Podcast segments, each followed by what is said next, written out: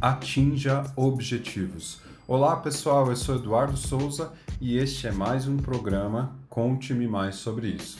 Se você está aqui, inscreva-se nas minhas redes sociais, no qual eu coloquei a descrição, ok? Todas elas como PC Eduardo Souza, Instagram, Facebook, YouTube, LinkedIn, tá ok? E aqui também no nosso programa Conte-me Mais sobre isso, que vai ao ar pelo Google Cast e também pelo Spotify, ok?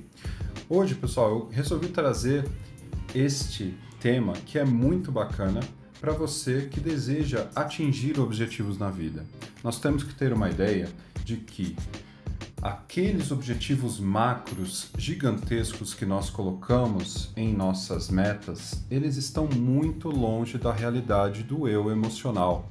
Nós respondemos muito sobre ele em um momento que nós achamos que podemos dar conta. E de fato, muitas vezes nossa mente e nosso cérebro é, entendem que nós daremos conta de uma atividade sem considerar que no dia você estará cansado, ou que você terá outros trabalhos a serem resolvidos, outras urgências.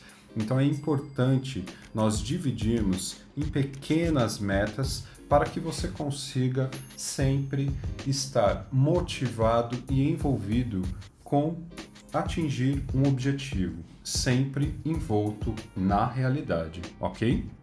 E qual seria essa realidade? Um uma ideia de que você está voltado a um propósito, a uma necessidade ou até mesmo uma obrigação. Quando abordamos a busca de um objetivo, geralmente associamos com um propósito na vida. E este propósito depende de qual é o contexto em que aquela pessoa vive e qual é a sua situação de vida. Muitas vezes sentimos angústia por não conseguir dar nome àquele propósito de vida e dessa forma estabelecer um objetivo claro para a mesma. Por isso que neste momento é fundamental que exista uma reflexão interior sobre o seu papel no mundo. Portanto, é relevante que você saiba que seu propósito não é consolidado, haja vista que eles podem mudar conforme a alteração de influência que você está recebendo nesta fase da vida. Outro fator que impede nossa clareza na meta são as emoções que não são espontâneas ou agem com fluidez. Veja bem, isto é bem diferente de deixar a emoção tomar conta de nossas decisões. Todavia, por vezes, não entramos em contato íntimo com nossos afetos por receios do passado. É necessário então realizar uma gestão emocional e proteger essas memórias. Isto não diminui a dificuldade em achar as respostas que você precisa, mas libertar-se delas faz com que você fique leve e jogue fora ideias anteriores que bloqueavam a naturalidade do descobrimento de si próprio. Sendo assim, não há obrigação de encontrar a resposta perfeita de imediato. Algumas perguntas podem ajudar nesse processo de percepção de si, e ao fazê-las, podemos encontrar alguns referenciais de nossa atuação no mundo. Pergunte-se: quem eu sou? Essa pergunta nunca é fácil para nenhum teórico. O que você faz? Que habilidades, competências, dons que você possui? Para quem você faz aquilo que faz? Para qual pessoa servimos ao que fazemos? O que essas pessoas querem ou precisam? Voltado às necessidades dos outros. E qual é a mudança como resultado daquilo que você faz pelo outro? Ou seja, como você muda o mundo em que você vive? Um ponto-chave para você alcançar o objetivo se relaciona com a persistência e maturidade, como qualquer desenvolvimento.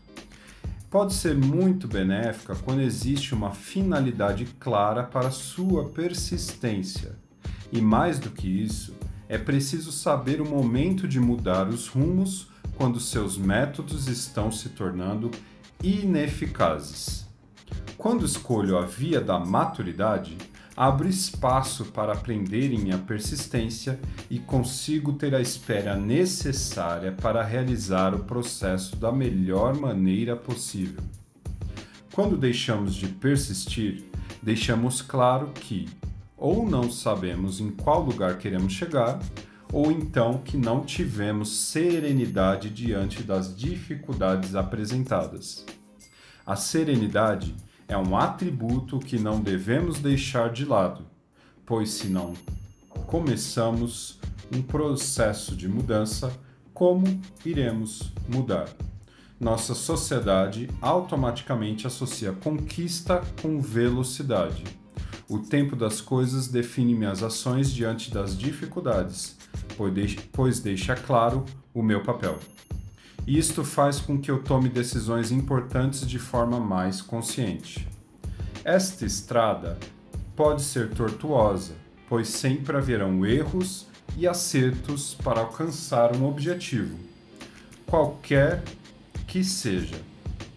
O caminho maduro sugere que você compreenda que existe um propósito maior para aquilo que se faz e não somente por um ganho que não lhe traz paixão e supre necessidades básicas como ser humano.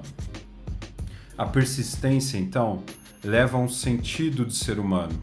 Você pode resistir e deixar uma influência para os outros, fortalece o emocional e adquire experiência na vida e nos faz ter uma atitude ativa na mesma. Bom, pessoal, e vocês, quais objetivos precisam alcançar? Foque, persista, seja humano. Eu vou ficando por aqui. Acesse também o meu site www.pceduardosouza.com.br e não se esqueça de compartilhar, comentar e se inscrever em, em minhas redes sociais. Um grande abraço e até a próxima!